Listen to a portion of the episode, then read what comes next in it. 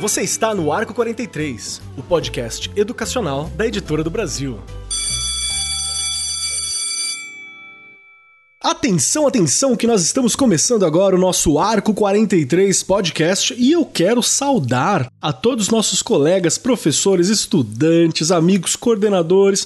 Você, coordenador que está usando no ATPC, na formação dos seus professores, o Arco 43 à distância, tá certo, estamos aqui para facilitar a tua vida também. Você, estudante que está ouvindo a gente para entender um pouco do que é esse mundo da educação que você está entrando, pode colar com a gente. Já que tudo é à distância, aqui é um tipo uma formação também, não é? Tudo está à distância agora, a sala de aula também está à distância, não está dando para ir até a universidade. Você está vendo e ouvindo os professores, aqui você está ouvindo a gente. Então, é uma formação também. E é justamente isso que a gente vai discutir hoje aqui. O que é a formação livre e qual que é a relação dela com a formação acadêmica? Como que o professor se atualiza? O que, que é estar se atualizando? A gente precisa se atualizar? Tô fazendo essa pergunta, mas é lógico que a gente precisa, né? Aqui a gente tá sempre atualizando. A Regiane vai me bater se eu falar que não precisa se atualizar. Olha. E junto comigo aqui, a minha querida, aqui sentada à minha destra, como sempre, abrilhantando as nossas vidas com os seus comentários e abrilhantando a sua vida se você assistir ela lá na Cultura, né? Lá no Centro de Mídias. Você pode ver a Regiane Taveira também. Como que você tá, Rê? Ai, que delícia. Obrigada por me dizer que eu estou abrilhantando alguma coisa, né? Porque chega Sempre. uma hora que você vai diminuindo, a luz vai diminuindo, o cansaço vai fazendo você. Bom, enfim, faz parte de tudo isso daí, não é? Mas eu estou bem, trabalhando muito, acho que com todos os professores e professoras aí de todo o Brasil, não adianta a gente falar, né? É só em São Paulo, é só. Não, gente, é todo mundo mesmo. A gente não para um segundo. E você já adiantou aí um pouquinho, né? Nós vamos falar do assunto que eu mais gosto, que eu brigo nesses meus 28 anos de carreira, o tempo todo, né? Falando da formação inicial, da formação. Eu uso muito a formação em serviço, não é? Discuto essa questão, porque a gente consegue fazer uma boa formação em serviço, é possível, depende de muitas coisas, sim, mas é possível. Então, Perfeito. é um assunto que eu adoro e a gente vai falar muito aí. Então, eu já vou até me segurar, porque senão eu começo a adiantar e já vou falando tudo. Regiane quer queimar a pauta, tá vendo? Já quer adiantar. Já.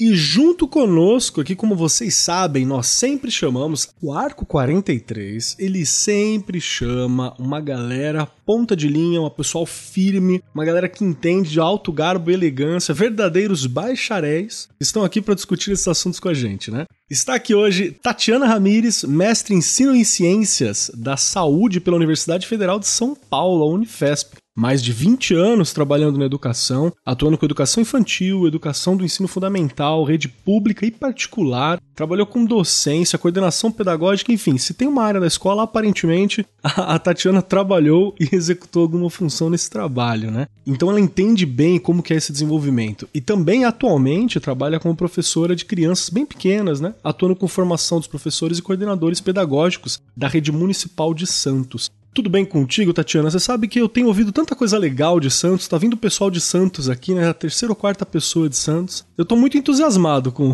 com a rede de Santos, viu? Tudo bem contigo, Tatiana?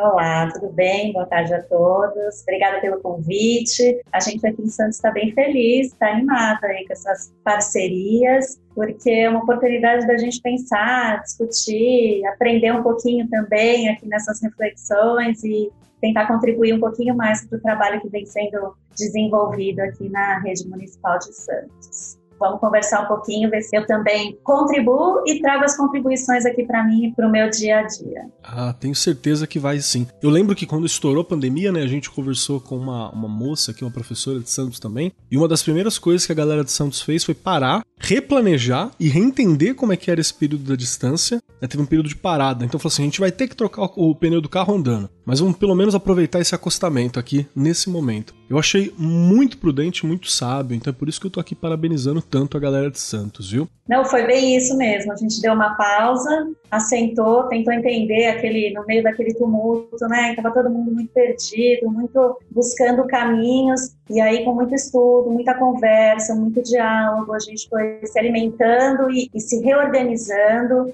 E enfim, hoje a gente olha para trás e, e realmente é, agradece aí pelas conquistas. Claro que temos ainda muitas dificuldades, mas acho que a gente consegue enxergar um, um caminho dentro do possível que foi bacana, assim, e tem até mostrado bons frutos. Parabenizo muito a Secretaria de Educação também que pensou desse jeito, isso foi muito legal.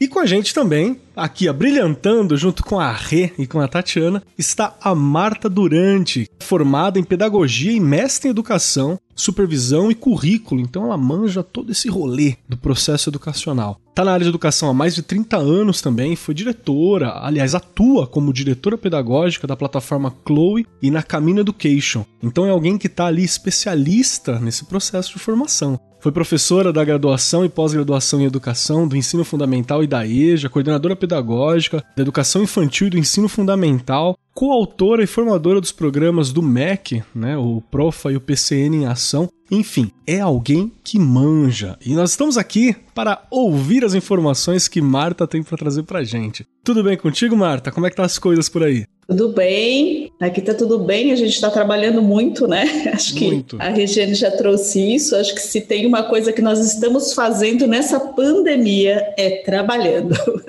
Eu estou atualmente como diretora pedagógica da Camino Education, como você contou aí, eu tenho um percurso aí de, também de ter trilhado tudo, acho que isso é uma gostosura da educação também, a gente poder fazer muita coisa diferente, né? Eu sempre olho e falo, nossa, o que, que eu não fiz ainda, que agora eu quero começar a fazer? Esse é um pouco... Qual vai ser o próximo desafio na área, né? É, um pouco como eu vou trilhando minha vida. E acho que foi um pouco nesse caminho que eu cheguei na Camino Education, que é uma empresa que tem uma escola, que é a Camino School, que é uma escola trilingue, que a gente viveu um movimento também fortíssimo, porque a escola tinha um mês quando nós entramos na pandemia, então a gente teve que se virar né, do avesso para poder fazer o que a gente chama lá de distance learning, mas acho que foi um processo também muito interessante, porque como a gente trabalha com projetos, a gente trabalha com Understand by Design, super combinou com o momento e com, com a necessidade de ter que fazer a distância, enfim, acho que a gente aprendeu muito, sim, foi muita aprendizagem. Eu brinco que eu estou em tudo ali na Camino, né, trazendo um olhar pedagógico, porque às vezes as pessoas esquecem que existe um olhar pedagógico nesses lugares. Então, estou lá também fazendo um olhar pedagógico e pensando a Chloe, que é uma plataforma educacional, uma plataforma digital que também viveu um momento bem propício nessa situação, porque ela foi muito necessária. A gente também fez um processo freemium, gente, nós abrimos para a rede pública, abrimos para escolas Ai, que, que procuraram para fazer essa parceria nesse momento, que foi um momento muito difícil, que está sendo, né? Aqui agora parece que a gente já aprendeu, mas a gente ainda está sofrendo, na verdade, né? É, a gente abrimos para muita gente no Brasil, para muitas redes, para muitas escolas. A gente já tinha as escolas parceiras, mas também a gente tem um processo aberto aí para que as pessoas possam usar a plataforma. E ela também contribuiu muito porque ela também tem essa, essa visão do online, né? Então, eu diria que ela meio que casou com o momento mas com todos os desafios, porque ela não foi uma plataforma que foi elaborada para ser completamente online, é à uhum. distância. Então, uma plataforma digital, mas não à distância. Então, a gente também teve que fazer muitas adaptações. Bacana, mas estamos sobrevivendo, né? Graus variados de sucesso, mas nunca paramos com a luta. Isso é um nunca. fato. Professor, professor é isso. A gente está sempre se atualizando e se desenvolvendo. Normalmente eu começo jogando a bomba pra Regiane, né? Mas aguarda aí, Rê, vai chegar em você já. Eu só quero começar com uma questão. Se você, colega ouvinte, professor, coordenador, ou seja lá quem for que está neste momento com o foninho de ouvido, ou ouvindo a gente pelo rádio, no carro, ou o que for, se em algum lugar você ouviu dizendo que, ah, professor não gosta de estudar, professor isso, professor aquilo, você tem a obrigação moral, moral, de olhar pro sujeito que fala uma coisa dessa e falar assim, meu, de quem que você tá falando? Porque a categoria, a classe e os professores que eu conheço são ávidos fãs de conhecimento, assim. É uma galera que se pode arranjar um livro, se pode arranjar um texto para ler, que quando vê um, uma imagem na internet já pensa numa aula envolvendo aquela imagem, que ouve um podcast querendo fazer anotação do lado, né? alguém que vê vídeo no YouTube já pensando se pode passar para aluno ou não. Então é alguém que vive o processo de conhecimento sempre. Eu não aceito esse tipo de coisa falada de professor, tá? Só para deixar bem claro aí pro nosso ouvinte. Vai se ver comigo, hein? Olha só. Agora sim, vou jogar pra Regiane. Regiane, você, minha querida, aí vai a bomba pra você. O que, que, você acha de quem fala essas coisas que eu fiquei bravo aqui? Olha, Eu concordo com você em gênero, número e grau, porque, gente, tem que vivenciar para você poder falar, não é verdade? E vou voltar àquela minha frase: vai lá pro chão da fábrica, vai lá para uma escola, fica um ano com a gente, fica lá do lado da gente como estagiário, vai aprender, né, antes de falar uma coisa dessa, colocando a gente em situação, né? E tô falando aí de todos nós mesmo da categoria, falando do auxiliar de professor, porque eu vi tanto a Marta quanto a Tatiana falando aí da vida profissional. A gente sempre começa lá na escola como o quê? Como um auxiliar. Você vai aprendendo, vai crescendo, não é? Então, quando você fala mal de um professor ou de uma professora, você está falando mal de todo mundo, de uma escola inteira, de uma entidade, né? De uma entidade inteira ali, de uma escola que tem identidade, professores que têm identidade. Então, uma pessoa dessa tinha que passar um ano de castigo, não castigo no sentido ruim, mas para parar de falar besteira, ficar lá com a gente, não é? Um ano de estagiário. Vamos aprender, vamos conhecer estas pessoas de verdade. Quem elas são? Aí vai ter propriedade para falar. Aí vai dizer, ou não, né? Vai reiterar o que disse ou vai mudar totalmente o que disse. Mas infelizmente a gente não vai ter a chance de ver uma coisa dessa, né? É triste, mas a gente não vai ter. E é importante esse comecinho a gente falar isso, porque se você tá vivo, você tá aprendendo. A partir do momento que você bloqueia teu processo de desenvolvimento de aprendizagem, você não tá respirando mais, não tem como, a gente precisa desse processo. O que a gente tá falando aqui é sobre a formação de uma forma um pouco mais estruturada, seja ela acadêmica ou não. E eu vou começar aqui jogando o UBO agora para a Tatiana. Tatiana, me ajuda a entender uma coisa assim. Você que também tem tanto tempo de escola, estou aqui com várias professoras que têm muito tempo de estudo. Como foi para você a formação inicial sua? Aquele momento que você fez estágio, aquele momento que você teve o primeiro contato com a escola. Como foi isso para você e o quão preparada você se sentia para já estar tá de cara com o aluno? Como foi esse primeiro momento? É, passa um filme na cabeça quando você faz uma pergunta desse tipo, né? Porque eu sou muito novinha ainda, mas já tive algum caminho aí trilhado. Então eu logo com 15, 16 anos eu ingressei no magistério, o antigo curso de magistério, com brilho nos olhos, eu tinha uma preocupação, porque eu não era aquela pessoa habilidosa com as mãos. Então, como eu ia fazer um, um cartaz, um mural? E Sim. na escola que eu estudava tinha uma professora maravilhosa de didática, que ainda bem que eu encontrei com ela, ela falou para mim: esquece isso, porque você tem que pensar no que o aluno vai produzir, não o que você vai produzir. Você vai pôr no mural o que o aluno vai produzir. Você não vai ficar fazendo babadinho para enfeitar o mural, fica sossegada. E nossa, para mim foi um alívio aquilo, né? Porque realmente ela estava falando da mesma educação que eu. Então, teve um estágio aí nesse magistério e eu logo ingressei na pedagogia. Era esse caminho mesmo que eu queria trilhar. Na época a gente fazia estágio em escola pública, escola particular, e eu tive a oportunidade de realizar de verdade esse estágio. Ninguém assinou para mim, não, eu fui. Eu fiquei nas aulas, eu tive a oportunidade de acompanhar o trabalho do professor, de acompanhar as crianças em realidades diferentes dessa escola particular para essa escola pública. Vi muita coisa triste. Eu, uma menina nova, mas triste assim, eu me lembro de uma cena, uma criança correndo atrás da outra com uma tesoura na mão. Nossa. E eu lá de estagiária, que a professora me deixou sozinha na sala. Aquele auê, assim, então eu tenho alguns momentos marcantes. Mas depois que eu logo saí da faculdade, prestei um processo seletivo, comecei a trabalhar, prestei concurso, graças a Deus já engrenei aí, porque era realmente o caminho que eu queria trilhar e me lembro das minhas dificuldades, que não foram poucas. É, eu muito nova, com crianças na época era a quarta série, crianças de 10, 11 anos, algumas do meu tamanho, né? Então, realmente, preparada a gente nunca está, né? Acho que hoje, se eu chego numa sala de aula no primeiro dia, ainda tá mesmo aquele friozinho na barriga, né? Então, a gente é nunca está preparada. Mas, realmente, foram momentos Acho que faz parte aí dessa primeira experiência, da gente sentindo, a gente vai vivendo, a gente vai conhecendo e vai descobrindo que o estudo precisa nos acompanhar nesse caminho, sim, e que nós, professores, precisamos arrumar um tempo nessa loucura aí do dia a dia para ficar por dentro aí de tudo que está acontecendo, das publicações, das pesquisas, porque isso nos fortalece para conseguir desenvolver aí um, um trabalho bacana para as crianças na escola. Perfeito, muito obrigado. E para você, Marta, como é que foi esse começo? Como é que foi esse início? Você se sentiu preparada, assim, tudo que eu aprendi no magistério, na universidade, foi suficiente? Eu entrei na sala, o Rambo, pronto para resolver qualquer situação. Então, quando eu escolhi fazer pedagogia, eu não sabia muito se eu queria dar aula em escola. Eu queria trabalhar nos projetos sociais, essa era a minha escolha. E logo eu comecei a trabalhar nos projetos. Eu fiz PUC e comecei a trabalhar nos projetos com meninos de rua. Então, muito do que eu aprendi foi nesses projetos, atuando com os meninos de rua. Quando eu fui fazer estágio, eu já fiz estágio em escola particular, então eram dois universos distintos.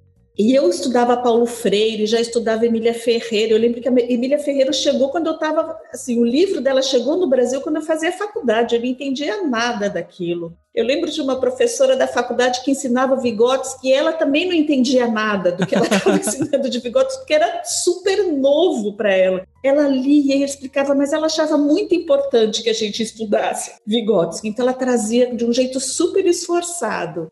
Eu sabia o que eu queria, assim, eu queria fazer uma coisa disruptiva, eu queria fazer um negócio diferente, mas eu não sabia como fazer. Então eu juntava um monte de coisas, aí eu comecei a trabalhar em alguns projetos com alfabetização de adultos, e eu juntava um monte de coisas e juntava as atividades, e minhas amigas trabalhavam em escolas legais, particulares, e eu pegava as atividades, inventava um monte de coisa, e ia lá dar aula. Mas como tinha essa pegada também freiriana, enfim, a gente sempre achava que a gente estava fazendo uma coisa bacana. Mas do ponto de vista metodológico, nem sempre, porque eu não sabia fazer mesmo, né? E aí eu acabei entrando numa escola que eu digo que foi a escola que me deu regra e compasso, assim, foi quando eu descobri o que, que eu tinha vindo fazer no mundo, assim, sabe? Que aí eu compreendi o que era alfabetizar, eu compreendi as hipóteses, eu compreendi como que as crianças pensavam, eu falava, gente, é isso que eu quero fazer, eu quero ensinar as pessoas a pensarem mais, a se desenvolver. E isso para mim foi uma grande descoberta. E aí, depois disso, eu não parei mais de estudar. Assim, acho que foi, eu abri um caminho, assim, uma linha de estudo, sabe, assim, que eu acho que é o que é fascinante mesmo nessa área, né? Quando você fala, nossa, é isso aqui que eu acredito, vamos embora. E aí você tem um leque, assim. Fantástico, fantástico. Teve uma coisa que eu gostei muito na tua fala, e na fala da Tatiana também, que eu acho que ela, ela, é bem interessante. A gente, que é professor, e a Rê fala muito isso aqui no programa, a gente chega a ter dificuldade de entender a formação oficial, né, a formação inicial, aquela faculdade, a formação acadêmica e a formação livre, porque as duas caminham tão intrínseca com a gente. A gente tá na universidade lendo texto que só foi citado, que nem tá sendo trabalhado na universidade, a gente só foi citado, a gente tá lendo ele com afinco, como se fosse o texto base da matéria. Então a gente tá sempre fazendo esse caminho quando a gente criou essa pauta, o ouvinte não está vendo a pauta, mas a pauta ela separa bem isso, uma formação livre da formação acadêmica. Mas eu acho que na prática ela é tão misturada pra gente. O que, que você acha, Rê? É isso mesmo? Eu acho também. Não tem como você. Né? Uma tá ligada ali na outra o tempo todo. Uma coisa que a gente precisa ainda, e acho que a gente vai discutir aqui, é que a gente, na formação inicial, e assim, olhando até, né, você perguntando aí para as meninas, chamando elas de meninas mesmo, porque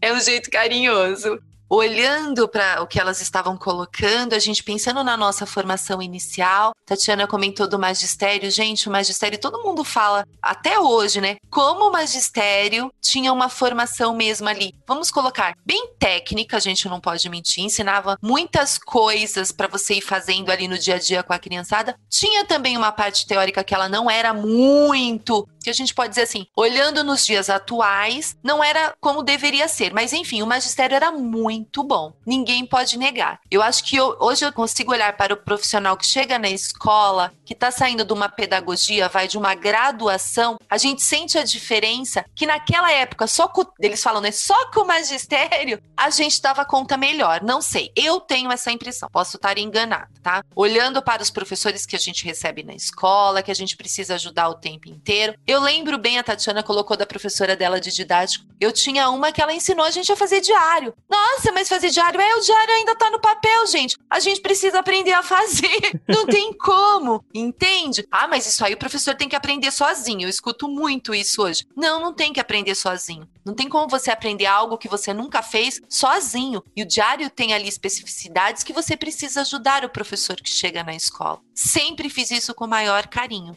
porque acho que precisa sim, já que na graduação é uma das coisas eu sei, eu participei ali numa universidade, eu fiquei um tempo com algumas aulas, eles não fazem isso, a gente sabe disso. Não tem essa parte Ai, mas isso daí, é isso aí é importante. Ensinar a montar um portfólio. As meninas falaram aí da Emília Ferreiro, saber todas as hipóteses, montar bem um portfólio, quando a criança está ali, em que momento ela está ali, né, da alfabetização. São coisas que, infelizmente, a gente ainda precisa bater muito na tecla, porque o professor e a professora chega lá e não sabe fazer, infelizmente. E se a gente for falar de formação continuada, se você for procurar fora algumas coisas específicas, assim, nem tem.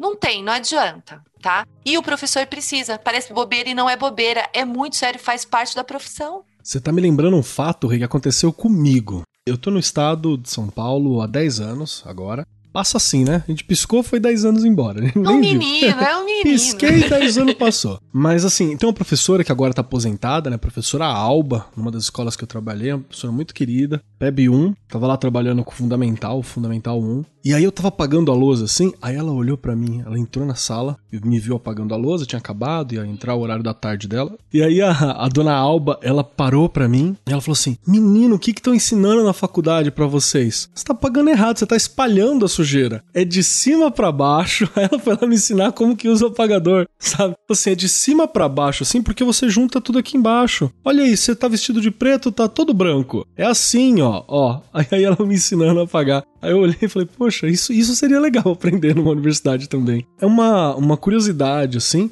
mas é um Você dado. Você não fez né? magistério, né? Não fiz magistério, não fiz magistério. E ela ensinando assim a apagar bonitinho. E aí, eu quero levantar mais uma questão, que é isso que a Regiane falou, isso que eu acabei comentando aqui, né? Tatiana, me ajuda com isso. O que, que mudou nesse processo de formação dos professores hoje? O que, que você observou que tinha lá atrás e que hoje não tem? O que, que tem de diferente? Tanto positivo quanto negativo, assim, no teu olhar. Então, não sei um pouco dessa questão quando ela traz do magistério, eu fico pensando que eram questões mais práticas, um pouco assim, alguns aspectos que me faz pensar nesse momento. Essas questões mais práticas, então, quando ela traz a questão do diário, com certeza alguém uhum. falou no magistério que a gente tinha que apagar nesse caminho aí de mão para não se sujar. É, em relação a, a, plano de aula, eu me lembro de fazer plano de aula, a de montar caixa para pensar com as crianças aí os, os, períodos de desenvolvimento, segundo Piaget. Então, aquele flanelógrafo, então coisas assim mais que o professor acaba fazendo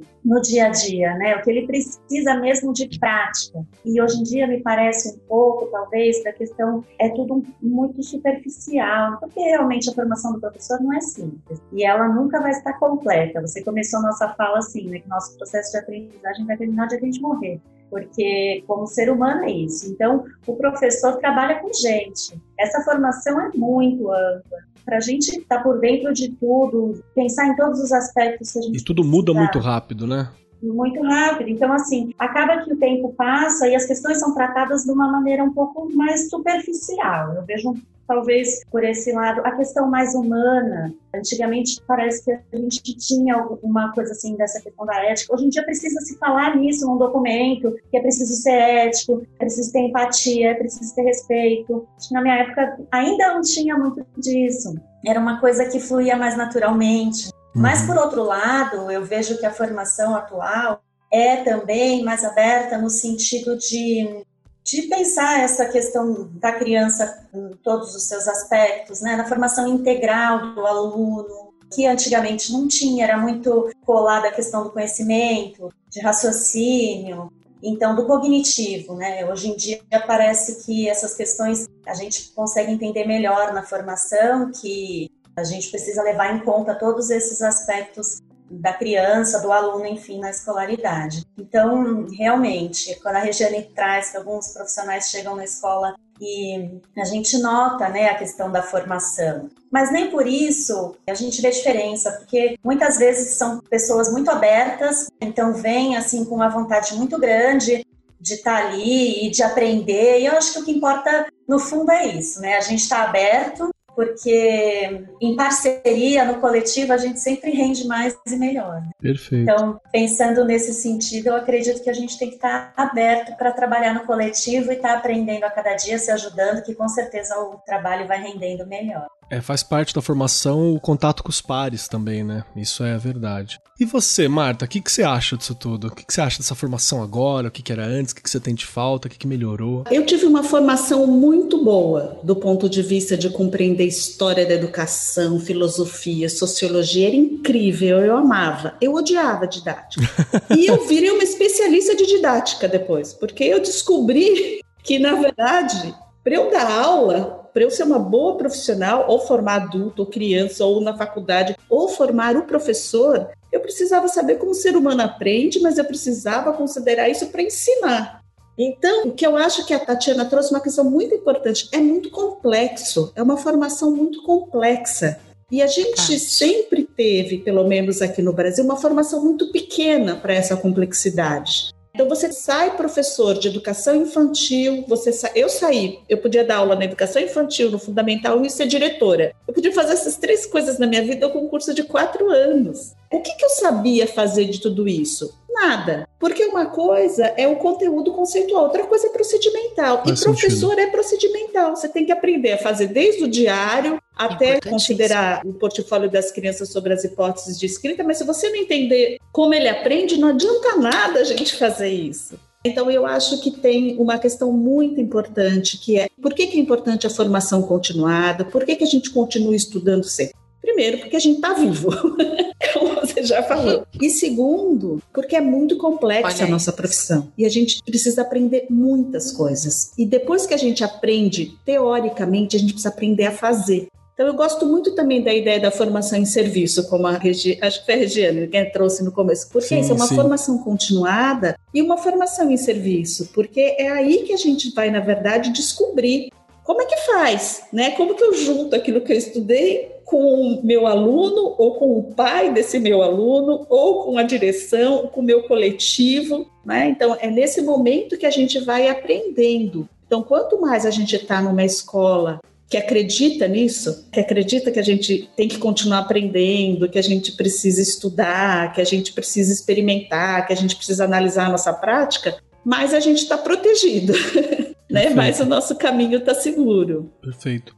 Teve uma outra questão que a gente conversou aqui que eu achei muito bacana, que acabamos citando, né, em parte. A Rê falou bastante sobre isso também, e a Tatiana acho que acertou no ponto quando ela fala sobre essa a formação humana, né, que meio que ficou de lado em algum momento, tinha uma coisa de um cuidado, né, que ficou meio perdido nesse meio do caminho, porque é uma educação para muitas coisas a formação que a gente tem, né? O papel do professor no Brasil ainda ele é muito basilar da sociedade. Assim. A gente forma de diversas formas. A gente forma para o trabalho, a gente forma para educação, a gente tem que formar para a universidade, tem que formar para fazer o Enem, tem que formar para viver em sociedade, tem que formar. Às vezes dá uma educação que a pessoa não conseguiu receber em casa, às vezes tem que ter um parâmetro ético, você tem que estar tá pronto para o parâmetro religioso, você tem que ser o primeiro contato psicológico ali para a saúde mental do aluno. Enfim, tem vezes que a gente tem que separar comida, né? Quantos professores a gente já não viu fazendo mutirão para conseguir uma cesta básica, para fazer um serviço básico, que deveria ser do Estado muitas vezes, deveria ser de outros agrupamentos, para poder resolver um problema de roupa, então, é assim, é muito basilar ainda, né? Ou de apoio à família, né? Ou de apoio à família, porque senão a criança não vai para a escola se você não for lá e apoiar Exatamente. a família. É muito basilar ainda.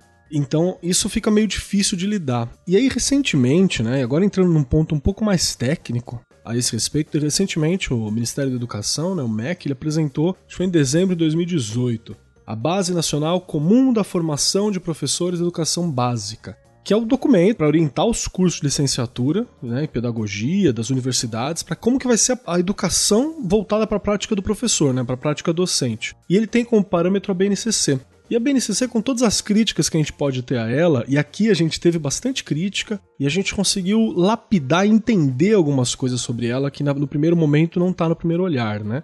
Um deles, por exemplo, foi a, as habilidades socioemocionais, que agora o professor vai ter que ter alguma formação para lidar com elas. E é uma coisa que você aprendia ali no dia a dia, né? Você não teve a matéria de habilidades socioemocionais na escola. E aparentemente você vai ter que ter um olhar para isso agora dentro da universidade.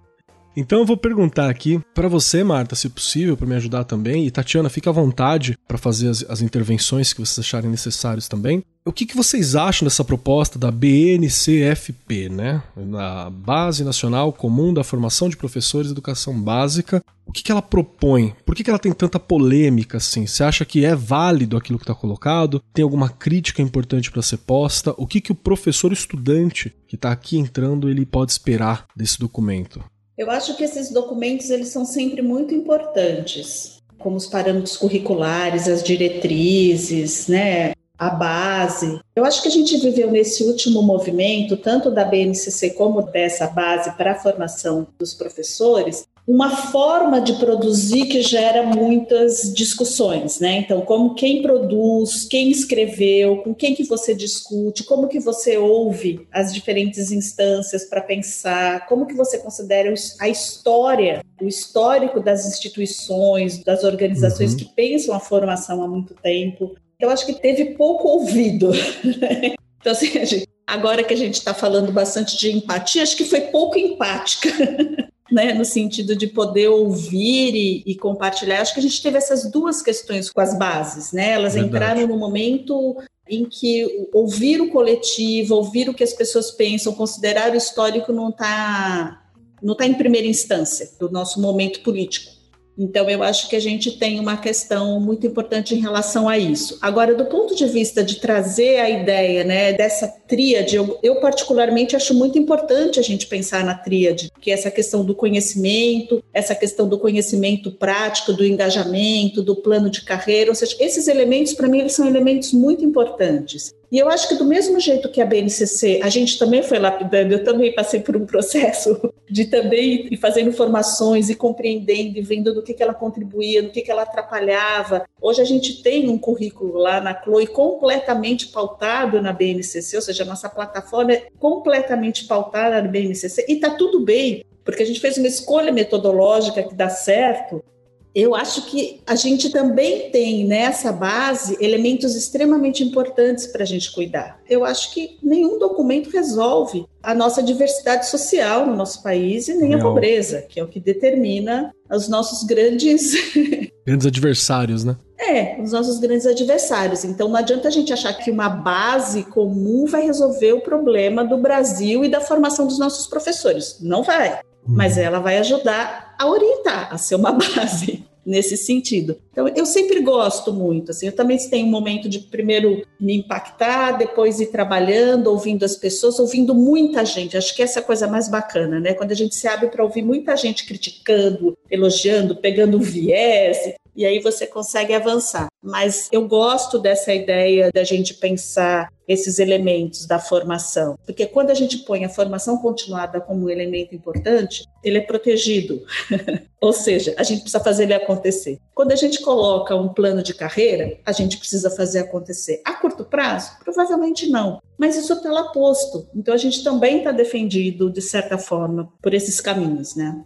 Perfeito. Eu, eu, lembro de uma das primeiras gravações minhas, né, aqui como host do Ar 43. A gente teve um professor que ele, ele foi no presencial ainda, pré-pandemia, um tempo longínquo, né, antes da pandemia, que ele falou assim: Mas eu só espero que segure a, a, base, porque daqui a pouco aparece outro documento. E a gente nem viu esse funcionar. Eu achei muito legal, porque é uma real verdade, né? Alguém que tá tanto tempo no Estado, alguém que tá tanto tempo trabalhando, viu muitos documentos, né? Tatiana, o que, que você acha desse documento, dessa base nacional comum da formação de professores da educação básica, que a sigla é tão difícil, BN. Que nome comprido, né? É, nome grande. A base de formação, vamos chamar assim aqui, novo nome. É, como a Marta trouxe, realmente é um documento que vem colado aí, né, num percurso de de legislações que vão colocando a necessidade dessas políticas públicas aí para a coisa se organizar de alguma forma alinhar a base nacional comum curricular para os alunos, né, para as crianças, com a formação de quem vai diretamente lidar com essa clientela, né? Então, realmente faz parte aí, é importante, a gente tem a questão dessa garantia de, na própria base vinha dizendo, né, da necessidade de se rever, de se reorganizar, de se ressignificar a questão da formação do professor. Então, tudo isso, e tendo essas legislações, é a garantia do direito do professor ao estudo, ao acesso, a se inteirar do que vem sendo produzido. E como a Marta trouxe, é uma legislação que ela não vai resolver todos os nossos desafios, mas ela pode abrir brechas para de repente gerar alguns frutos aí no caminho, né? A questão das polêmicas, de verdade eu não acompanhei tudo, né? Pude ler alguns artigos, mas entendo que nesse caminho de considerar autores aí que estavam descolados de todo o processo, trabalhando aí em outro âmbito que não esse das políticas públicas, o que realmente na hora faz uma diferença, essa questão também da pouca divulgação desse material, porque a Base Nacional Comum Curricular todo mundo ouviu, foi divulgada aí amplamente. Agora, a Base Nacional uh, para Formação de Professores, pouquíssimas pessoas tiveram acesso e até quando você busca, você tem uma certa dificuldade de acessar esse documento na internet. Sim. Então, a questão dos referenciais, que eles também fazem esses questionamentos, no sentido de que não está a voz do Brasil, da nossa história aqui, do nosso país. Eles vão buscar muitas referências estrangeiras, então, que também não traz tanta confiança, porque se a gente está falando de um contexto, como é que a gente vai se basear em em lugares que de repente nem tem muito para contribuir aqui com a nossa, o nosso cenário, né? A questão dessa superficialidade nas orientações. Então, eles propõem aí alguns caminhos, porém, fica pouco claro de como isso vai realmente acontecer na prática. Que normatizações que o documento traz? Assim, fica difícil também essa leitura. Ah, e a questão também da crítica em relação ao sucesso ou fracasso da educação responsabilizando apenas o professor dentro desse contexto todo. Então, sempre as coisas têm os dois lados, é difícil a gente se colocar firmemente apenas de um lado, então eu sou um pouco como a Marta, eu gosto de ver, ouvir, digerir, entender e buscar selecionar aí o que for de melhor para continuar trilhando. Né? Perfeito. Rê, o que, que você acha dessa base? O que, que você acha disso tudo? O que, que você acha disso como nova referência para gente? Baseado na, na BNCC? Eu quero aqui a gente fazer né, aí um, um passeio pelo nosso passado tão recente, a nossa LDB, né, ali nos seus artigos 61 e 67 já trazia, nos traz isso, a questão da formação do professor. Então, quanto tempo já LDB está por aí? Então, para a gente pensar um pouquinho. E a gente tem também aquela 9.424, que justamente é de fundo, né, que a gente fala ali de fundo de manutenção e desenvolvimento do ensino fundamental e da valorização do magistério, da mesma época. Então, se a gente for pensar, já existem planos e, inclusive investimento, pensando em dinheiro, que eles já existe, pensando na formação e na carreira do professor. E há bastante tempo. E aí a gente tem aí a BNCC. Já falei aqui várias vezes da BNCC, acho ela super importante. É um documento que se a gente for pensar nesse nosso Brasil gigantesco, ele é importantíssimo para quem ainda alguns estados não tinha ali um currículo, uma organização, Morte, né? começaram a buscar isso. Então, pensando nisso, é importante porque a gente recebe aluno de todo lugar, assim como em outros estados também. Então, o mínimo precisa ser cumprido. Sem contar a coerência, né, Rê? Precisa ter uma coerência também, porque sei lá, isso. quem vem do Nordeste vai lá pro isso. Sul. Tem que ter uma coerência, né? isso. né? A gente que já até discutiu isso aqui também, Keller. São questões que é o mínimo. Eu sempre falo isso. A BNCC não é currículo, a BNCC Boa. é um documento que vai nortear os currículos de cada estado, município, enfim. A gente precisa pensar que ele é importante por isso. Há algumas coisas ali que eu já gritei e falei, olha, isso, aquilo. Já, a gente sabe disso. A questão mesmo da maioria das escolas aí, né, de ensino médio tornarem-se de período integral. Eu já discuti, já coloquei a minha opinião com relação a isso. É importante para quem tem uma situação econômica legal, porque para o cara que trabalha, que não dá certo, então eu preciso pensar nesse menino e nessa menina que estuda à noite, que também precisa ter um currículo legal que seja cumprido, porque a gente sabe que as escolas noturnas não conseguem, né? Até pela dificuldade de horário, Sim. enfim. Mas eu vejo que, e eu discuti isso na minha dissertação de mestrado. Engraçado que eu revisitei agora, né, para o programa, e aí me chamou até a atenção ali que eu coloquei isso ali em 2017, faz pouco tempo. Que eu vejo nas leis, as leis elas não se concretizam, isso é muito triste. Olha só, estamos no século 21 não imaginávamos uma pandemia, mas encontramos professores e professoras que não conseguiam mexer em simples programas para conseguir dar aula. É culpa do professor? Ou é culpa de um sistema que também não pensou nesse cara e fez uma boa formação lá? Não é? Era o mínimo. Tecnologia. Se fala tanto em tecnologia, então só de pensar nestas questões, a gente já começa. Eu lembro lá do professor, você falou do professor que foi no programa, eu estava tentando lembrar o nome dele. Bom, a gente vai lembrar. E ele falou mesmo isso, que a gente precisa tem que ter continuidade nas coisas. Infelizmente entra governo, a gente já falou isso aqui também. Muda de governo, muda-se tudo. Não pode. Coisas que estão dando certo precisam continuar e a gente ir adequando aquilo que ainda não deu. Senão a gente fica o tempo inteiro, ó, um círculo vicioso que nada muda. Se fala muito, há coisas bonitas aí escritas e a coisa continua do mesmo jeito. Perfeito, perfeito. Eu, eu concordo. Tatiana e Marta, tem alguma observação para fazer na fala da Regiane? Bom, eu sou professora de educação infantil, trabalho especificamente com a formação dos professores e coordenadores da educação infantil. Meu mestrado também, a minha dissertação foi em relação à formação do professor da educação infantil.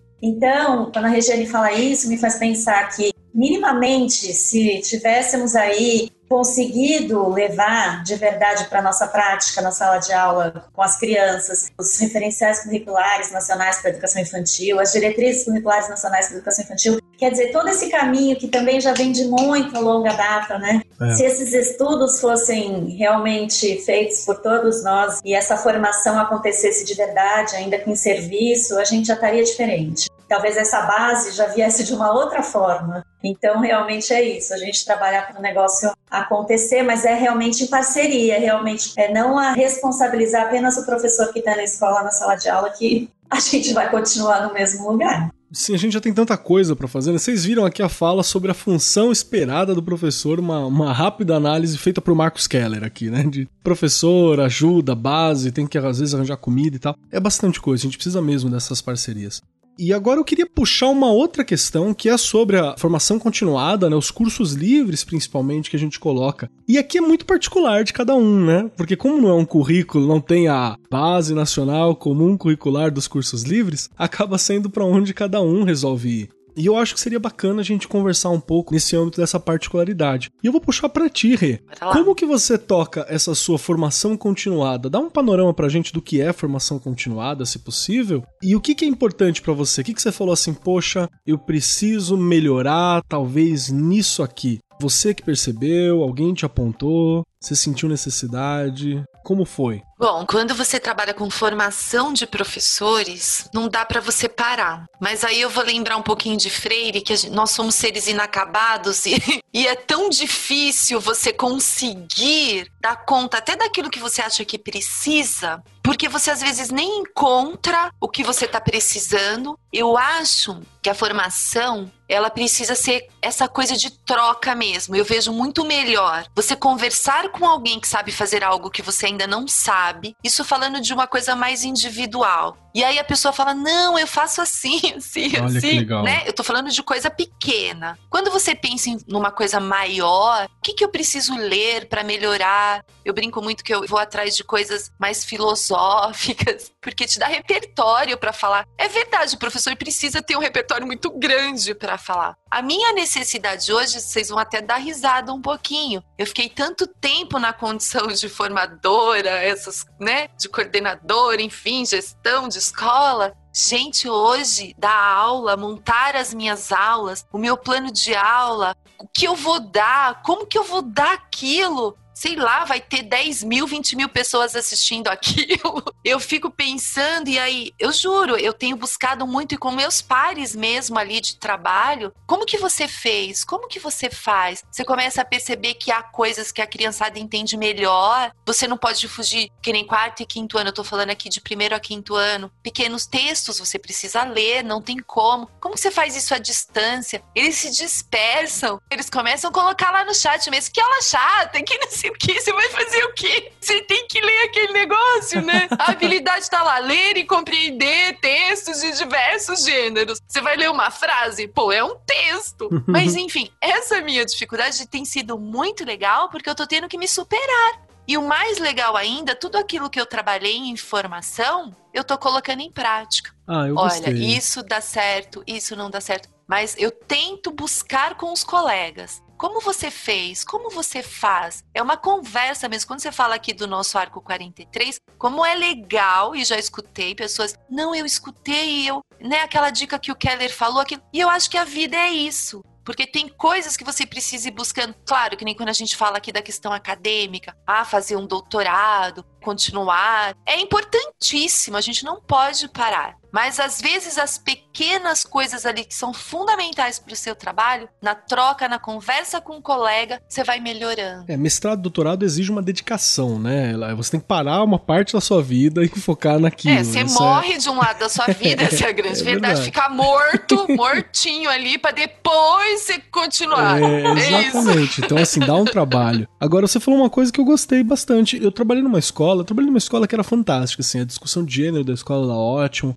tava com um projeto de em 10 anos demolir as paredes, essa era a ideia. Já tinham tirado as grades, já tinham delícia. feito várias reformas assim e tal. E aí acabou que, bom, a diretora precisou se mudar e a, o grupo de professores se dispersou. Mas enquanto existiu, era, era um local fantástico. E tinha essa proposta de formação dos ATPCs, tinha um por mês, se eu não me engano, que era dado pelos pares. Um ou dois por mês que era dado pelos pares. Então tinha uma escaleta lá. O que, que você quer ensinar? Então a professora falou assim: Eu quero ensinar a fazer cookie. Por quê? Ela falou: Porque quando eu tô mal, eu faço um cookie e eu aguento a semana, eu aguento a situação toda. Eu acho uma habilidade importante. E realmente é fantástico a habilidade. Fazer Olha a competência socioemocional sim, aí. Sim, então, você pode falar assim: ah, não tem nada a ver. Não, tem sim, cara. É era um autocuidado tudo, dela. Gente. Aquilo ali era um ponto de autocuidado. Na hora que a coisa tá estressante, ela parava tudo, fazia um cookie para ela, ia para ensinar esse momento. Então eu achava fantástico. E é isso, é ensinar pelos pares. Tatiana e Marta, o que, que vocês acham disso? Como é que foi o caminho de primeiras formações para vocês?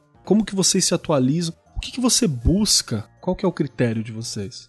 Eu queria contar um pouco que quando eu fui Nessa escola que me deu regra e compasso, era uma escola que a formação era tudo. Então eu descobri que eu podia aprender, que podia estudar e era didática. Então eu amo estudar didática. E minha praia é a alfabetização, tanto de crianças como de adultos, né? Show. E aí eu fui trabalhar numa outra escola que era de alfabetização de adultos. E eu lembro assim, de um professor que falava assim, por que. E eu toda hora falava, a gente precisa avaliar isso, a gente precisa discutir essa atividade, a gente precisa ver se os meninos, se eles estão aprendendo mesmo. E eu lembro que um professor maravilhoso, um cara incrível, mas ele parou do meu lado e falou assim: por que você quer tanto avaliar as coisas? Assim eu quero avaliar, porque para a gente trabalhar e saber se os meninos estão aprendendo, se o meu trabalho é bom, se o que eu estou fazendo é bacana, a gente precisa avaliar. E aquilo ficou tão marcado na minha vida, eu falei, gente, eu vou ter que fazer um mestrado para contar para esses caras e para mim que esse negócio que eu estou fazendo serve para alguma coisa. Porque eu trouxe o estudo da Emília Ferreiro de adultos para trabalhar com os adultos. Só que isso não era conhecido no Brasil na época e parecia que eu estava fazendo uma loucura. Aí eu fui fazer mestrado por isso. Então, o mestrado foi para eu poder me encontrar, porque eu já achei que eu estava fazendo uma grande loucura. E passei depois estou sempre nisso, eu estou sempre na formação didática. Ou porque eu estou preocupada como os meninos aprendem, ou porque eu estou preocupada como os professores aprendem a ensinar. Então, acho que esse é o meu grande barato. E aí eu vou atrás de todos os cursos que falam sobre isso. Estou sempre grudada com gente que tem muito a ver com, com o que a Regina está falando, que assim, geralmente são escolas que se unem. Então você encontra, você vai lá de mês em mês, encontra com a pessoa e a gente vai tematizar a prática dela, como ela faz, por que, ela faz daquele jeito que ela pensou, o que, que a gente pode melhorar. Isso para mim é fascinante, assim, para mim é, é a ciência da educação total. E quando eu virei diretora, nos últimos anos eu fui diretora de uma escola, eu tive que aprender um pouco mais a fazer cookie, sabe? Eu tive que buscar um pouco mais como que a gente se torna um bom líder, como que a gente faz a pessoa ser feliz no trabalho dela? Como a gente ouve? Como a gente compartilha?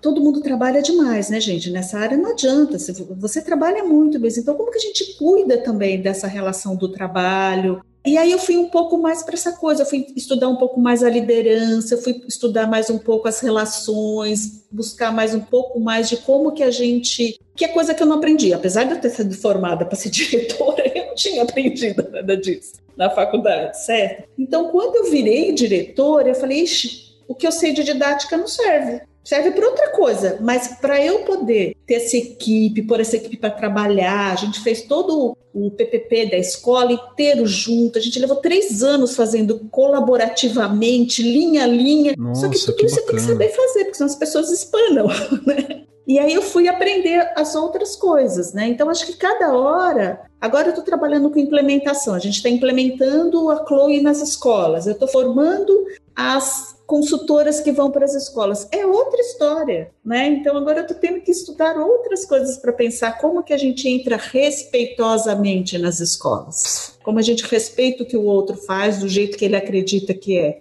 Enfim, nossa, que cuidado importante, porque você tem que ter a posição do outro mesmo, não chegar como senhor da verdade, né? Ah, não, eu sei o que fazer, e não, não é desse jeito, você não conhece aquela realidade. Nossa, que cuidado bacana. E tu, Tatiana, como é que funciona? Como é que a Tatiana decide isso aqui é o que eu preciso estudar? Então, eu tô ouvindo aqui vocês falarem, né, e fiquei pensando que é um pouco, talvez, do momento que a gente vive, né, que contexto que é a minha vida hoje. Eu fiquei fazendo uma, uma retrospectiva aqui na minha formação, então, eu fiz a magistério, que era meu sonho, né? a pedagogia, sempre trabalhei com educação, fui fazer pós-graduação em, em, educação infantil. Eu queria fazer o mestrado, queria muito fazer o mestrado, não sabia por onde começar. Fui fazer uma outra pós-graduação, porque eu falei, bom, eu saio dali com o projeto do mestrado pronto, e aí não vai ter como escapar. Só que eu conheci meu marido na época. E aí o projeto do mestrado foi adiado. Então eu fazia formações mais curtas, cursos menores, ia a congressos, seminários. Perfeito, e aí chegou um momento que eu falei, não, agora eu quero fazer o meu mestrado, acho que agora é a hora. Então talvez vá um pouco do, do momento de vida, assim, também do professor. Como é que ele está se, se situando aí nessa passagem que ele está vivendo. E, por outro lado, um pouco também do nosso gosto, do nosso interesse. Então, eu, por acaso, fui fazer o mestrado, não sei se por acaso, eu brinco que era para eu estar tá lá mesmo, na área de ensino em ciências da saúde. Eu sou uma professora de educação infantil. Então, assim, é um mestrado que trabalha nesse binômio aí, saúde e educação, e que eu fui descobrindo coisas e me vendo, assim, como se fossem tirando véus do meu rosto, que eu fui conhecendo pessoas diferentes, mundos variados. Então você vai um pouco no seu gosto e é bacana porque você também vai ampliando isso, porque vai colando gente assim do mesmo interesse, mas que tem outra história, que traz outro contexto. E acho que é por aí que a gente vai seguindo na formação, né? Então, um pouquinho do que eu vivo no meu momento e o que eu consigo abraçar dentro dessa vida maluca, de quantos períodos eu trabalho e que projeto que eu estou desenvolvendo nesse tempo, nessa escola que eu estou atuando, e um pouquinho também da área de interesse, né? Então, eu sou uma pessoa da educação infantil. Eu vou buscar sempre desse caminho. Eu vou sair uma vez ou outra com uma assim uma tangente, mas eu volto, eu acabo voltando um pouco para dentro dessa área. Eu penso que o professor vai construindo o, a sua formação, o seu caminho, talvez um pouco por aí. Não, eu gostei bastante. E olha só, pro ouvinte que está acompanhando a gente aqui, que está nesse momento ouvindo a gente, olha as diferenças. A Rê, ela tá colocando em prática, reciclando mesmo todo o conteúdo que ela já passou em aula, que ela colocou, e num contexto que vários de nós não conhecemos, que é o contexto de você estar tá dentro de um canal de televisão aberto. Então, assim, é, um, é uma. Ao vivo, é ao vivo, gente, não é nem gravado, que pode cortar um erro. Vou querer um autógrafo Meu dela depois. Deus não do é? céu, gente. Olha, pra tá vocês nossa darem Xuxa risada, olha só. E aí o povo me zoa que você não faz ideia. Olha o que eu tô falando aqui, mas enfim. Mas é tão engraçado que às vezes você até trava, dependendo do dia. Você tá com tanta coisa programada na sua cabeça. Podem assistir a minha aula de ontem que vocês vão dar risada. Quando eu comecei sete e meia da manhã, assim, foi engraçado. O diretor tava com algum problema e ele não conseguiu contar os cinco, quatro. E eu tô acostumada com a voz dele. E aí Já foi a menina que ficou assim, cinco, quatro. Gente, eu não dei bom dia. Eu fiquei assim, ó. Eu fiquei... Eu fiquei assim, e eu, gente, aí eu, bom dia! Meu, é horrível, porque é muita coisa mesmo. É o que você falou, isso requer o tempo inteiro a gente tá estudando, aprendendo, né? Câmera. Gente, uma é uma outra realidade, assim, que eu nunca imaginei, com quase meio século, é. fazer. Eu falo isso para minha filha. Que bom, né? Que bom que a gente tem essas oportunidades. É verdade. Algumas coisas que caem Não, no nosso é colo e a gente se vê às vezes obrigado. Deixa, eu vou ter que abraçar isso, né? Verdade. Eu gostei muito desse olhar da Rê que ela propõe um, um seguinte, né? Ela tá reciclando, reentendendo, recompreendendo essas coisas para um contexto completamente novo. Aí a gente vai para Marta, Marta posicionando que ela tá antevendo situações, né? Então ela vai estudar porque ela fala, olha, ali na frente vou perceber de tal coisa, então eu preciso já estar tá pronto para aquilo, né? E a gente vai para Tatiana, Tatiana propondo uma questão, aquilo que eu quero fazer também, aquilo que é importante para mim e aquelas outras questões que eu sei que eu preciso conquistar e que eu preciso lidar. Para mim costuma ser áreas que não tenham relação com a minha formação, mas que eu posso fazer ter relação. Então, assim, eu vou estudar quadrinhos para mim trabalhar quadrinhos em sala de aula. Eu vou Muito estudar legal. podcast, que é para mim fazer podcast com a molecada em sala de aula. Então, eu Ai, faço delícia. muito esse outro processo. Olha como a gente tem quatro olhares completamente diferentes aqui, mas que se encontram em muitos pontos e como todos eles são parte de uma formação continuada. A educação ela é plural, você pode se encontrar nisso.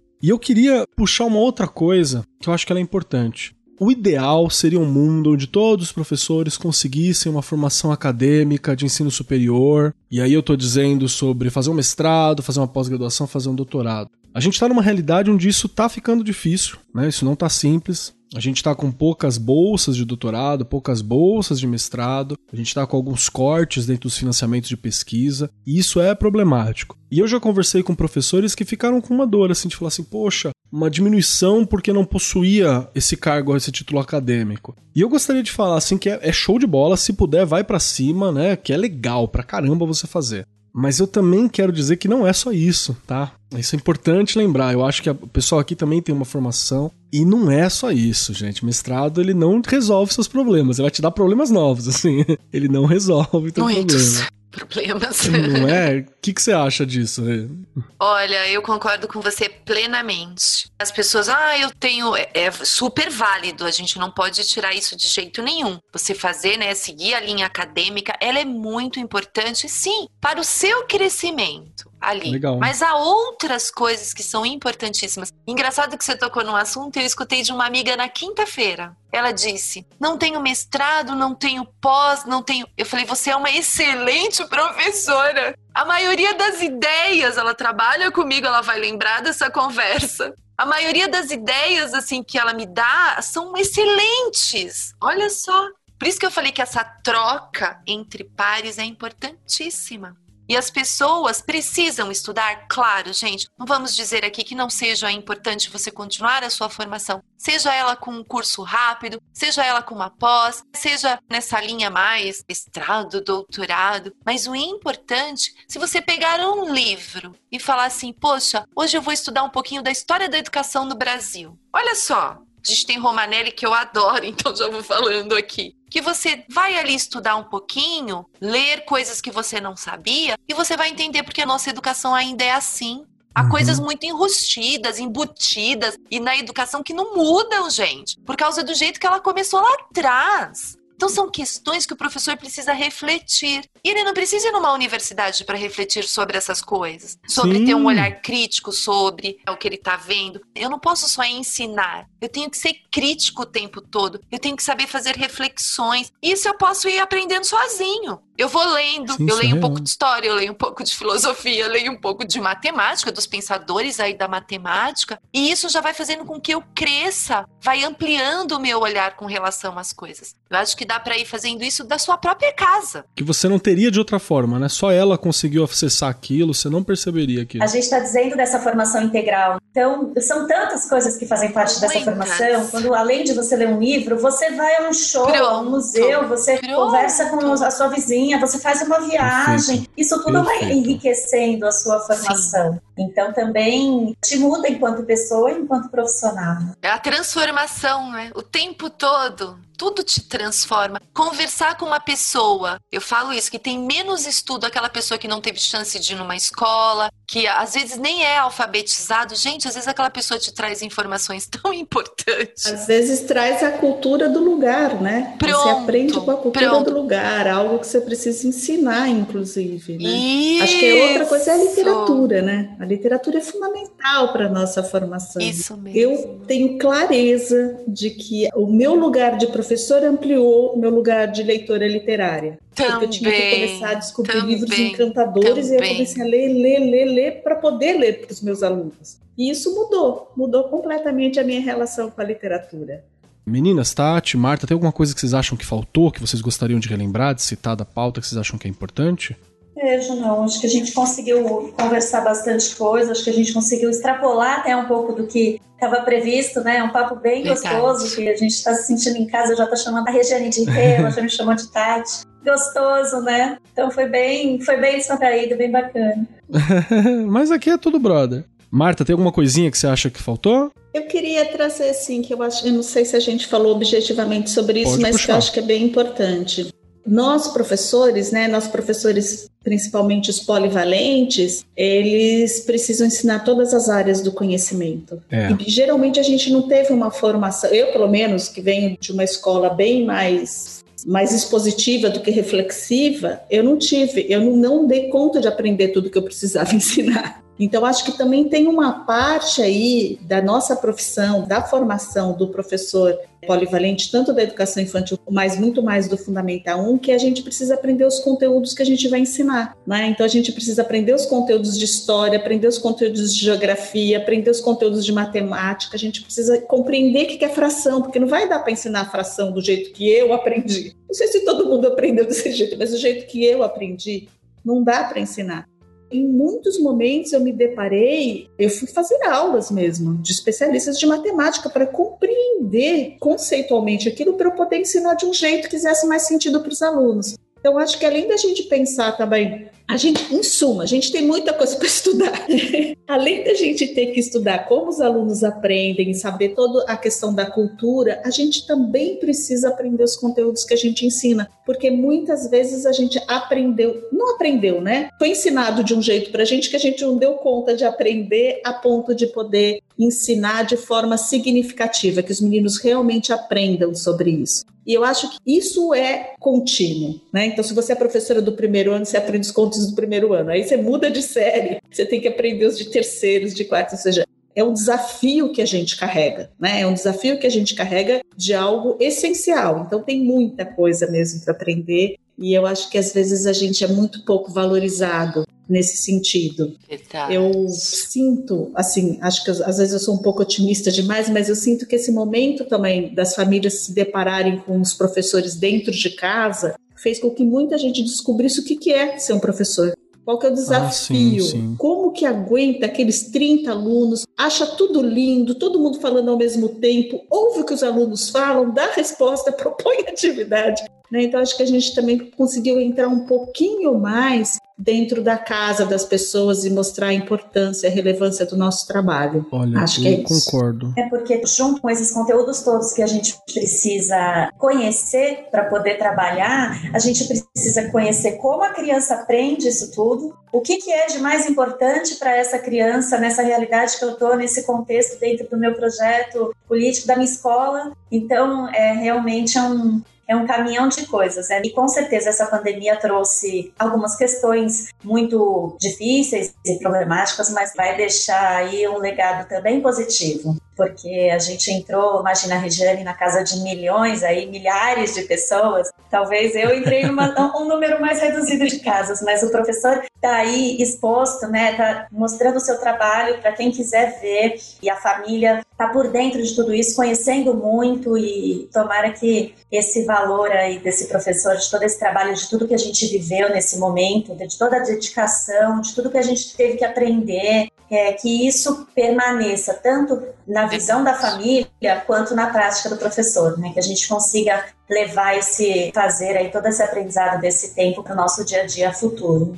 Perfeito. Eu acho que a valorização do professor é uma das coisas que eu tô mais contando como um saldo positivo futuro desse momento também. Porque a gente trabalhou muito, a gente teve que trabalhar muito rápido, a gente teve que se virar muito, teve que pedir ajuda, teve que se entender. Eu espero mesmo que isso reflita positivamente em salário, em qualidade de vida, em qualidade de aula, em novas formas de compreensão, em união entre os professores também, em aprendizado. Meu, a gente teve professor que teve que voltar a fazer um curso básico de computação, assim, teve diretorias de ensino que fez um curso básico de computação, porque não é nem básico, né? Usar uma plataforma de ensino não é um ensino, não é o básico do computador, não é o Word e o Excel, tá, gente? já é um. chama de básico só para poder. para não assustar. Mas já é alguma coisa além. Já tem muita ferramenta particular dentro da plataforma que a gente está usando agora, inclusive, tem um monte de ferramentas. Então isso aconteceu mesmo. É, quer comentar, Rê? O que a Marta trouxe é importantíssimo e eu senti isso na pele. Logo que eu cheguei lá, eu tive que ficar três semanas, acho que com geografia de primeiro a quinto ano. Era, não ri, não. Não ri. Olha, eu vou comentar rapidinho, cara. É muito louco isso do professor polivalente, porque eu é bizarro, cara. Eu, às vezes, eu pego uma parada de química, assim, alguma coisa de uma matemática, eu falo, meu, eu não uso isso há 10 então. anos, assim, sabe? 15 anos que eu não uso isso. Então é, é bizarro. Parabéns pra vocês. Gente, olha, e cada ano, né? Não, primeiro aninho ok, segundo aninho ok, terceiro já começa a ficar complexo, quarto mais ainda, quinto mais ainda. Requer muito estudo, como a Marta falou procurei pessoas que são da área. Eu tô ensinando isso certo? Gente, você fica cheio de dúvidas. Até porque eu também já estava distante. Trabalhar formação é diferente de você montar uma aula, gente. Agora eu tenho certeza absoluta disso. Mas assim, super difícil. Professores e professoras, estudem.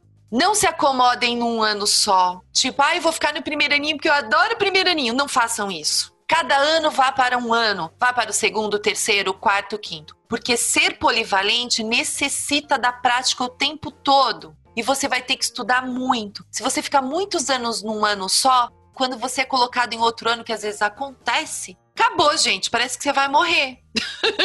Então já vai, né? Vai mudando de ano. Tem problema, vai mudando. E estudar, estudar muito. É, o não ficar confortável demais, né? É sempre bom a gente estar tá pronto para experimentar pode. algumas coisas. Não pode. É real. Bom, então vamos caminhando aqui pro final. Antes do final, preciso explicar uma coisa que faz parte dos nossos procedimentos oficiais aqui do Arco 43 Podcast. Então, Tatiana e Marta, para poder ir embora, você não pode desligar, não funciona, não dá nem para desligar o computador. Se você não responder a três questões antes de sair daqui. A primeira delas é se você gostou desse momento, gostou dessa discussão, dessa nossa formação continuada aqui que a gente fez junto com os outros professores. Você que está ouvindo a gente, esse outro professor. Se você gostou da primeira pergunta, a segunda pergunta é se você quer ser encontrado e como a gente faz para te achar. Se você tem um e-mail, alguma forma de contato, caso o professor ficou com alguma dúvida, quer trocar uma ideia, quer pedir uma dica. Essa é a segunda questão. Como te achar e se você quer ser encontrada. E a terceira é uma questão, mas é um convite também. É o que você gostaria de deixar ecoando durante a semana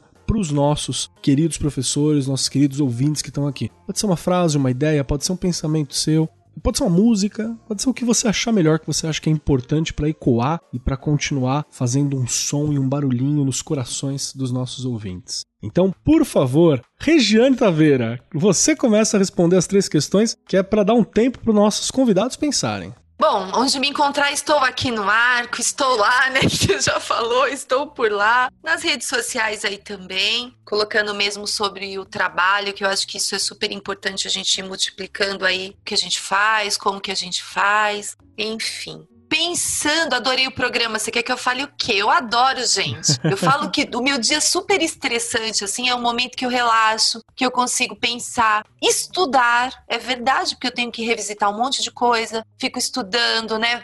Aí, ó, o momento de estudo mesmo. É uma mesmo. sala dos professores Não também, tem... né? A gente mata a saudade desse Ai, clima. a sala dos professores. Foi o que a Tatiana falou ali, a gente já começa a né, se chamar pelo primeiro sílaba ali do nome. Porque, gente, isso é gostoso, isso faz parte, a gente precisa disso, não é? Então eu não tenho nem o que falar, eu adoro, é o meu momento. É, ah, é o momento de trabalho, não é o meu momento de lazer. No bom sentido, falando que eu relaxo, que eu fico melhor. A cada programa eu saio muito melhor, tenham certeza disso. E a frase que é, falando da formação, tá? Pensando, ah, a gente falou tanto de formação, mas o que é formação? Professor e professora, o que será que é formação? Para a Regiane, né? Para a Regiane, é um processo educativo que está ali relacionada ao desenvolvimento da consciência crítica que nos leva a superar situações de opressão. A gente não pode deixar de falar disso. E o educador precisa estar consciente que necessita ser sujeito ativo o tempo todo ação, reflexão, ação, reflexão e transformar ali e mudando, fazendo transformações em seus alunos e alunas, também em sujeitos ativos. Isso tem que estar tá ali impregnado no educador, no professor, na professora, tem que estar. Tá. Não tem como. Perfeito, muito obrigado por isso. Tatiana, três questões para você poder sair para descansar, para ter teu horário. Primeira, se você gostou. Segunda, se você quer ser encontrada e como a gente te acha. E terceiro, algo para deixar ecoando para os nossos ouvintes. Bom, adorei. Uma experiência muito nova para mim. Foi o primeiro programa assim de entrevista que eu participo. Obrigada pelo convite. Foi muito. Vocês trazem um, uma conversa muito gostosa, um clima bem próximo. Então foi uma tarde muito agradável. Você falou de terminar o programa. Eu olhei no relógio e falei: Nossa, já passamos esse horário. Então agradeço. Foi muito bom realmente e eu, eu saio contente. É, ainda não estou assim tão pop como a Regiane, então tem o meu e-mail, tá? Que compartilhei aí com vocês e está à disposição, porque professor é isso, é contato com gente, a gente gosta de ouvir, de trocar, de escutar, de receber e de doar. Então, está à disposição para quem tiver ainda interesse, quiser trocar alguma ideia e deixar alguma, algum pensamento, alguma música. Eu não separei nada de nenhum autor assim diferente ou querido, mas eu sempre, por onde passo, eu tenho essa essa máxima comigo, a questão da ah, de ser feliz, né, gente? É, a missão da escola, a missão do professor. Se a gente pensa tanto para o professor quanto para a criança. Eu acho que é isso que vale. E para isso, cada um vai buscando o seu caminho, né? Então, eu penso que a educação é um direito de todos e enquanto professor a gente precisa ter esse compromisso, essa verdade com o que a gente faz, porque nesse sentido a gente consegue passar esse, essa alegria aí e essa tranquilidade para as crianças também encontrarem seus caminhos nessa busca aí de viver em paz e viver dentro da felicidade que é o que eu acredito para minha vida. Muito obrigado por isso, viu? É pro coração. Você não falou que é pro coração aí para ficar ressoando nos ouvidos? É isso, é pro coração, pensar na felicidade, na nossa, na nossa paz, na nossa tranquilidade no meio desse mundo maluco aí que a gente vive.